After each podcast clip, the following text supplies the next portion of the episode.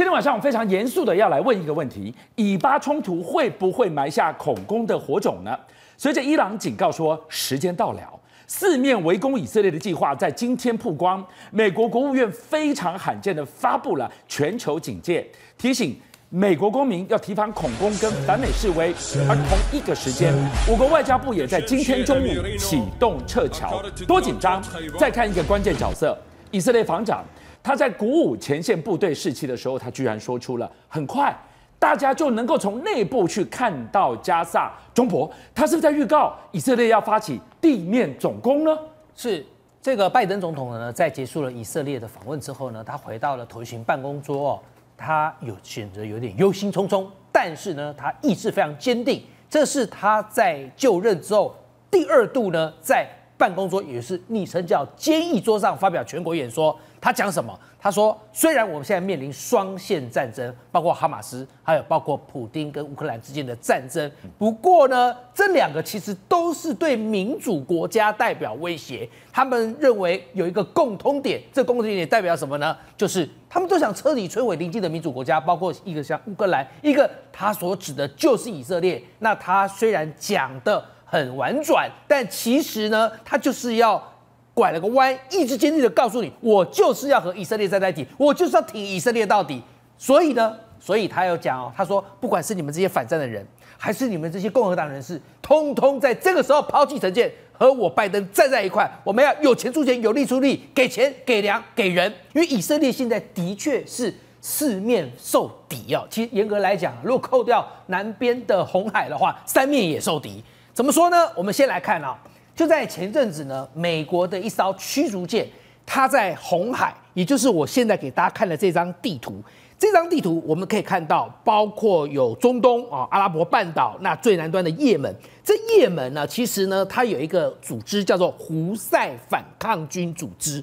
那现在呢，他承认了，他承认说啊，他在前之前呢，向红海的北端。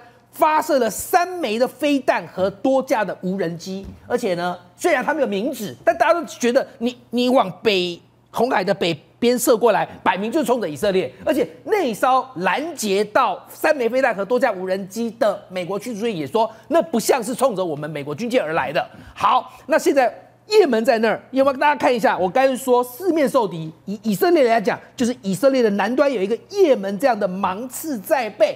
而且你不要小看胡塞组织，胡塞组织在老大哥伊朗的支持之下，它拥有弹道飞弹，是远程、中远程啊，两千公里。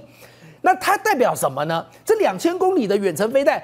如果叶门的胡塞反抗军组织在伊朗的一声令下，他往以色列那里开炮的话，全境覆盖，没错，包括特拉维夫，甚至包括以色列在地中海、耶路撒冷，通通都在炮火之下。对，还有地中海的舰队，以色列可能也都会被叶门所威胁啊。第二个，你知道知道叶门的反抗军还拥有一个我们所说的王牌，这张王牌是什么？就是胡塞反抗军组织。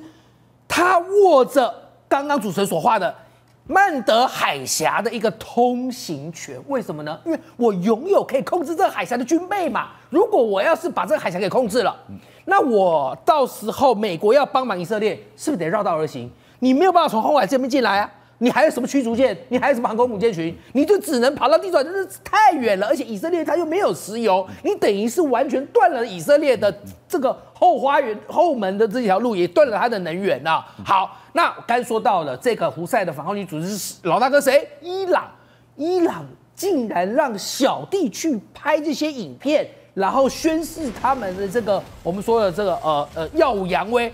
伊朗自己也发布了一段影片，这段影片看起来很震撼的。伊朗外长这时候还呛说：“你们以色列快要大地震了。”哦，哎，那可见他们是有备而来喽，是不是？为什么？我刚刚给你看我飞弹很多，我现在还要给你看我飞弹打得很准，不但多又准。怎么准呢？我们来看哦，一枚飞弹在发射之后啊，竟然可以射到了我。图示中所看到的一个小帐篷当面，啊就是这个哦，帐篷被打到。是，其实大家没看到的是，他在帐篷外面画了一个圈圈，是圈圈，呃，就这个圈圈，他故意画的，他让你知道我不会在圈圈之外。那你没有在圈圈之外，基本上其实就已经很准了。他还准到直接打到帐篷。是，如果今天他打的是核弹呢？好，那看到了伊朗的这样的一个精准打击能力之外呢，伊朗还告诉你，我不是只是修 muscle。我还要让你知道，我 muscle 已经移到那里去了。你知道伊朗现在呢，远程飞弹的发射车，移防画面不光在黑暗当中，你看到这段画面啊，哦，可以说是呃相当珍贵的情报。哇，这个这么长尾的这个就是它的发射车，告诉你是什么？我随时可以移防，你根本找不到我的炮阵地，你要反制我，你也无能为力耶。那报告主持人怎么办？飞弹又多，打得又准，还可以到处乱跑。如果是以色列跟哈马斯定钩机，那是一个局面。现在不是，现在是整个伊斯兰世界群起要团战以色列。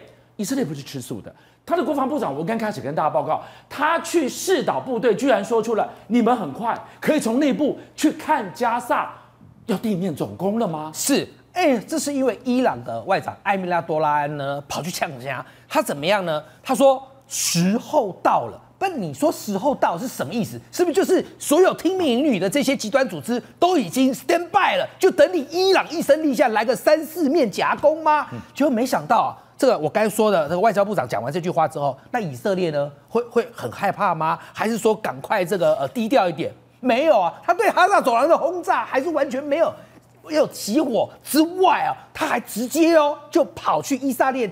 以色列驻美国大使馆的身份跑去干扰伊朗外长的 X 平台下面，你呛我，我呛你，他怎么呛呢？他还用了现在比较时下的这种年轻人的呛法，他用一张梗图、迷因图，他用的是骇客任务里头基努里维比的那个什么，就是手这样挑衅呐、啊，就是叶问那个周四啊，说来啊，不来啊，你不是说时候到，那你就来啊，这样子，所以你现在看到了。伊朗猛虎出峡，美国也没有在放软的。美伊如果直接冲上火线的话，你就不禁会想起雅果出任务啊。因为一九七九年呢，伊朗爆发了伊斯兰革命啊，也就是说他们推翻了这个哈勒维国王的政权啊。那在那个时候呢，本来一开始伊朗啊，只是顶多跟美国、以色列闹闹小脾气、吵吵架，因为我这是国内自己推开推翻君主政政权嘛。哦，但我还没有跟你打架哦。但没想到那时候啊，名气可用，就突然呢、啊，这些革命分子在隔了几个月之后，就占领了美国驻伊朗大使馆，也就是你在电影《雅果出任务》所看到的那段纪录片、纪录纪实啊，这其实是一个纪实片的翻拍啊。好，那你知道这个伊朗大使馆当时被占领，有九十名外交官啊，被这个伊朗的革命分子给抓走了。那有些人也是则是的，赶快呢，能逃的就逃，比方说有加拿大的这个大使帮忙等等。你在电影当中看到了这些片段，但大家晓不晓得，其实电影里面那个饰演我们说的这个中情局干员叫做这个门德斯的这个班艾弗列克，他本来在雅果任务里头，可能一开始任务没有完成就已经小命不保，怎么会这样呢？那后来又是什么样的转机，让最后这个任务能够完成？就是要从中情局位于兰利办公室的这张照片来说起。我们来看到这张任这张照片，你可以看到当时这是真实的哦，这就部电影哦，是当时在我们就解救美国大使馆人质时，他们乔身化身为、呃、加拿大籍的拍摄团队嘛。那这个曼德斯是中情局的特务，他就乔装成制片人。那为什么曼德斯正前方有一个始终背对着你的这个人是谁？叫强森，这个人是谁呀、啊？搞了半天，强森在前阵子接受采访的时候，他终于解密了。他说：“我，我其实才是那个任务里头的第二号灵魂人物。如果说曼德斯就是班艾弗列克了啊，他是第一次骗人，我就第二次骗人，而且就是我让曼德斯差点这个小命不保，最后解救他于水火之中的人。那怎么回事？这要从当时他们拿着加拿大护照进入到了伊朗。”准备要以拍摄团队的掩护，把那六名在加拿大大使馆受这个呃呃保护的那六名外交官给救回来嘛？那但是又出了一个问题，他们一到伊朗人生地不熟，所以呢，一开始他们说要去加拿大大使馆找不到路，竟然。误打误撞，导航错误，跑到了瑞典大使馆，而瑞典大使馆就在美国大使馆对面。你等于是跑到了最雷的地区啊！果然，这些人跑到那儿之后遇到了什么？革命分子当时还在美国大使馆前面把守着、警卫着嘛。结果呢，我说的这第二号人物强森到那边，他心里想：怎么完了，我我们竟然迷路了，跑到这里来。那你现在人家面前，人家一盘查你啊，你要是说英语，你怎么样？你马上就倒霉，因为你是美国人，我们就反美啊。那你要说什么语？那没关系，伊朗人说什么语？伊朗人说波斯语，你就说波斯语。你说波斯语，你就完蛋了，因为那时候伊朗他们的特务啊，他们叫做有一个特务组织叫做呃萨瓦克。萨瓦克对于会说波斯语的外国人都有管制，通常都是外国的情报人才会说波斯语。你要说波斯语，你就完。所以当时在脑海中很快几秒钟，马上就想：第一，我不能说英语；第二，我不能说波斯语；第三，我会阿拉伯语。但我讲阿拉伯语，他一定觉得你怎么会像拍摄团队？最后他讲什么语？他突然觉得，我来讲德语好了。这附近不是都是外国大使馆？我讲德语，不是刚刚好很像吗？你知道这真的是天时地利耶。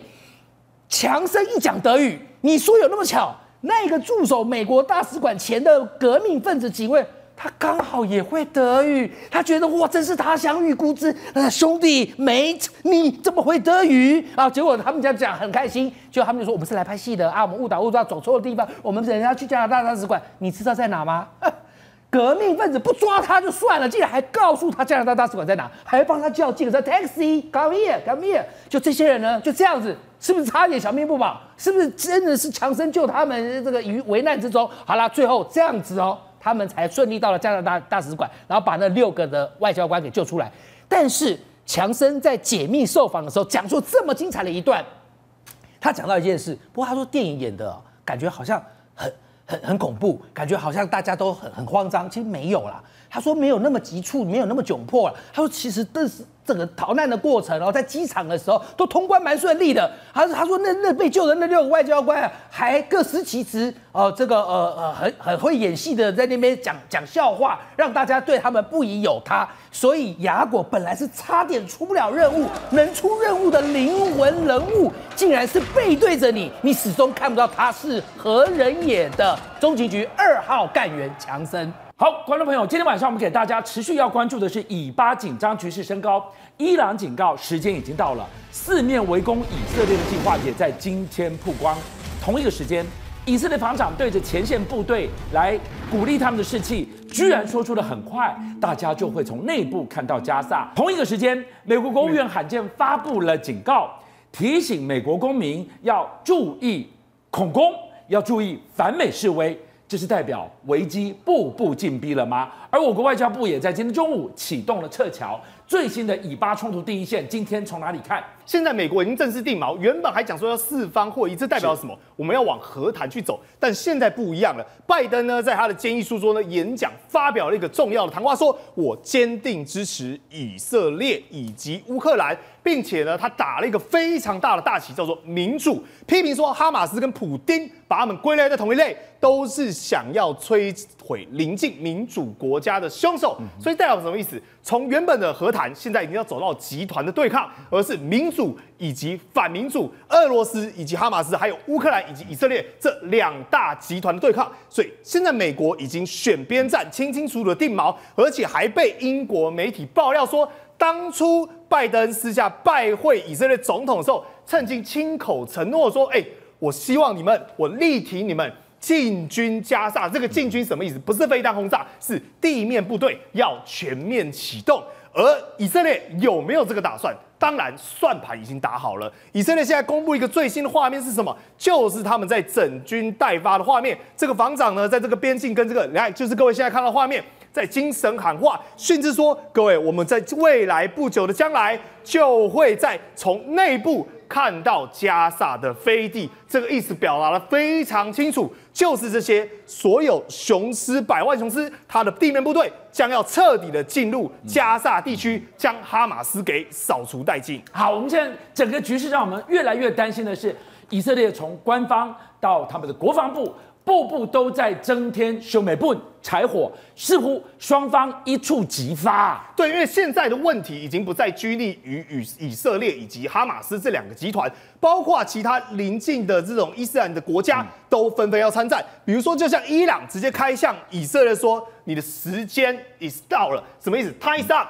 哦，他大使馆竟然回复一个贴图，这是由以色列大使馆的贴图。各位，你看到这个是谁？这激怒李维，是哦、他的贴图呢是比出一个手势来，各位就你现在看到画面，来来来来，手这样往前这样挑衅的动作，来来来，你来什么意思？放马过来，竟然用这种非常剑拔弩张的形式，极具挑衅的方式跟伊朗回呛，但与此同时呢，却有一些有趣的插曲。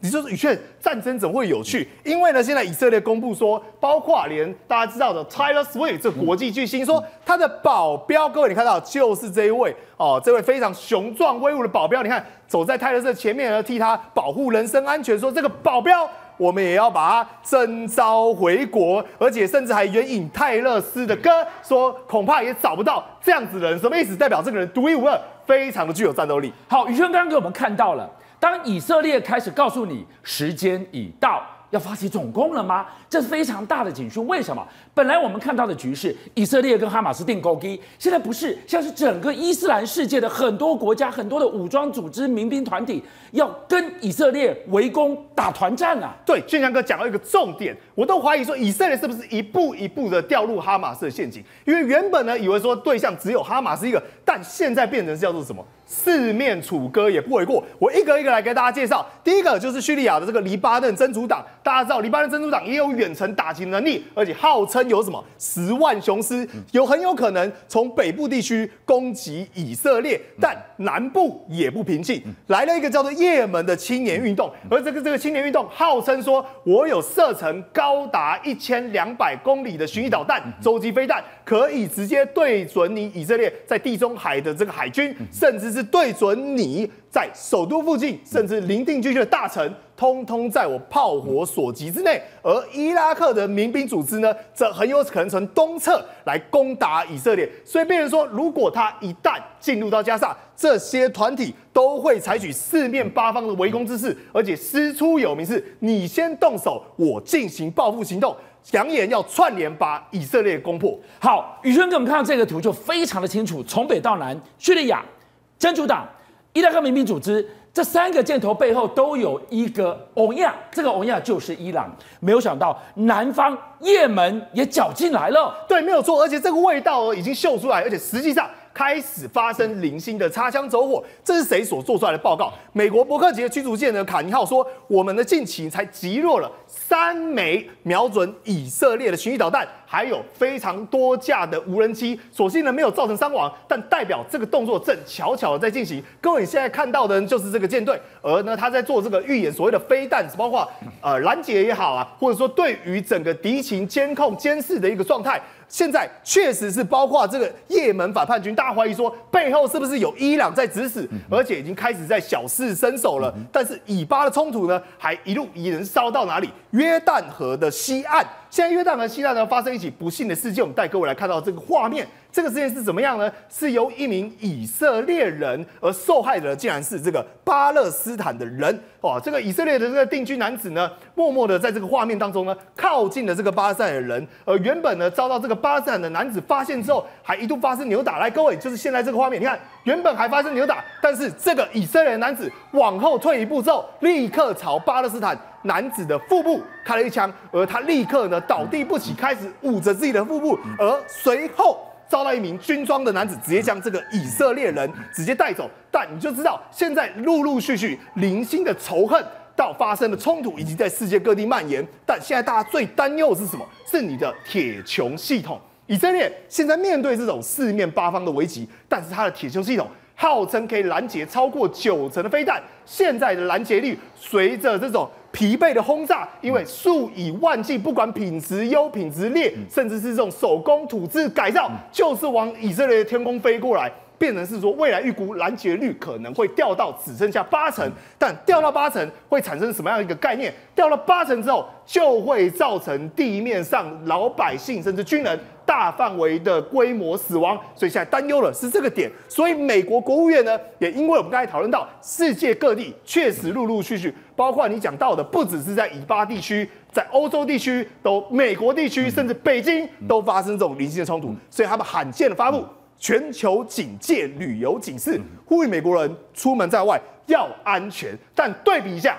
台湾外交部在做什么？原本呢，这个李贵明委员还再三的质询我们的吴钊燮说，是不是要撤侨？是不是要撤侨？但是吴钊燮第一时间这样做，拍桌大骂说：“哎，没这回事！哎，反对你说你人身攻击哦。”然后开始对着反质询，就是对着李李贵敏一顿叫骂。就今天剧情急转直下，外交部宣布即将要将剩下的一百多名在以色列的台湾人、以色列的侨胞通通撤回，等于是自己打自己的脸。好，已经将近第二个星期了，伟汉，但我们看到以色列国土从北到南全境会变成了烽火地狱吗？今天台湾也开始撤侨了，所以其实这个重点就在于说，到底我们台湾该不该撤侨？好，我先跟巨匠哥还有观众朋友报告哈，人数很重要，情况严重，人数众多，赶快撤侨。什么叫情况严重？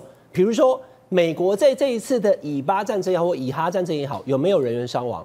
美国有啊，有被被掳走，也有人丧命啊。现在哈马斯看到美国人，看到以色列人，打不打，杀不杀？嗯，他打他杀，所以美国人撤离开这是非常必要。那大家讲说美国人必要，亚洲人需要吗？哦，你有你有疑你有质疑吗？我等下给你答案哦。那第二个就是说人数多不多？如果说哎根本没有人在那边，只有一团游客二十个人，那赶快离开就好了，干嘛撤侨？所以人数多不多，情况必不必要，这是撤侨的两大因素。好了，观众朋友，我刚刚所讲的，美国撤侨是在十月十六号。战争发生是在十月七号，一发生之后，我看那个状况，加上以色列瞬间召集了三十万的以色列后备军人回去要打了。我们哎，报讯都跟大家讲带去多少条，对不对？嗯嗯、所以当时我就说，我们的这个外交部旅游警示都还是一般的这个这个稍微警示而已，都没有都没有退团什么。那因为钱的关系都没有升级。我说这不对，因为那个地方现在看起来非常危险，这已经事情过了三个礼拜了，还很危险，可能更危险，对不对？所以呢。在发生战争之后的第一个礼拜，就像个十月七号发生哈马斯轰炸以色列之后，十月十三号南韩首都就撤侨了。隔天十月十五号，日本呢，他也派了专机去撤侨。那我们呢，我已经讲完了哦。南韩、日本跟美国十三号、十五号、十六号撤侨了。我们十月十八来导播那个画面再放一次。十月十八立法院，吴钊燮跟李桂敏拍桌的那那那个画面，那是不是十月十八？有没有？你看下面有那个 time code 嘛？没错，十月十八的十一点三十七分嘛。已经南韩、美国跟日本都撤侨了。我说韩国人跟这个日本人、亚洲人在以色列怎么看？就跟台湾人长得一样，人家都撤侨，我们为什么不撤侨？等一下，立委是不能问一下，是不是？观众朋友，这个很简单哈，我用最简单的解读。今天如果是民进党立委问的，他不会生气啊。他就想说啊，委员，我们来讨论。今天是国民党立委问，我一定是反对啊，对不对？啊，你瞪都不要紧啊，部长，瞪都你瞪到你都要跟齐呀。昨天拍桌，应该是前天啊，十八号拍桌，十九号说我要撤侨，那你十八号在拍几点的？所以观众朋友，我讲完了。既然你十九号要撤侨了，你十八号在拍什么桌呢？那立委只是问你要不要啊？立委为什么问你要不要？我刚刚讲的时序很清楚了，对不对？我很在乎那个数字跟那个时间。既然韩国、美国、日本都撤侨了，那十八号为什么吴钊燮还要拍桌？拍完之后为什么十九号昨天还要撤侨？我们现在飞机从这个特拉维夫飞到罗马，也是不是飞回台湾？政府该做的事情就去做就好了，不要立委只要一问，特别是在党立委问，就是俩公。是，敬平你怎么看？你要拍桌骂，你要不要拍桌跟这个李这个李桂敏道歉？所以当时十八号在回答李桂敏的时候，我觉得是什么更小灯秀气啦。那你当时这个坚持哦，说一百五十六个人已经透过陆路或空中的方式哦，陆陆续续回到了这个国内，那剩下一百四十七个人还是在这个以色列。可是问题是之前外交。不驻外单位驻外管处是不是有接到两名台湾人在这个以巴冲突的这个地方见见到了火箭弹在这个空中咻咻咻，然后当时他们打电话要联络，要订航空公司的机票，订都订不到，然后求助驻外管处，驻外管处只好跟他说，你要自己上网去订啊，你要自己去改机票或订机票啊。后来这个事情被新闻媒体报道之后呢，传回国内，结果外交部还说，哎呦，因为这涉及各自啊隐私啊，我们也不能帮你这个订机票或改机票。但你总能提供一些相关的资讯，你总能联络一些撤侨的后续事宜或相关的这个做法，包括其他国家的这个撤侨的方式，你都可以借鉴啊。那你为什么前面要前居后攻，前面要凶成这个样子，对国人又不能这个不理不睬，采取这种冷漠的态度？十九号突然要大逆转，然后要开始撤侨，所以刚刚好李贵敏骂你无能无为。因为就是缺乏 SOP，这不就刚好而已吗？你就看看其他国家，你撤侨撤得慢半拍，你还敢跟国会议员拍桌？这不是问到了你的痛处吗？所以我才说更小灯熊体你受不了了。吴钊燮，你在这种撤侨的仪式下，你真的像人如其名一样。吴钊燮没有半招，所以泄露了你这个底牌，泄露你的这个无能无为，才会让各个立委对你不满。你去看看民调，谁会支持你的做法？邀请您一起加入五七爆新闻会员，跟俊相一起挖。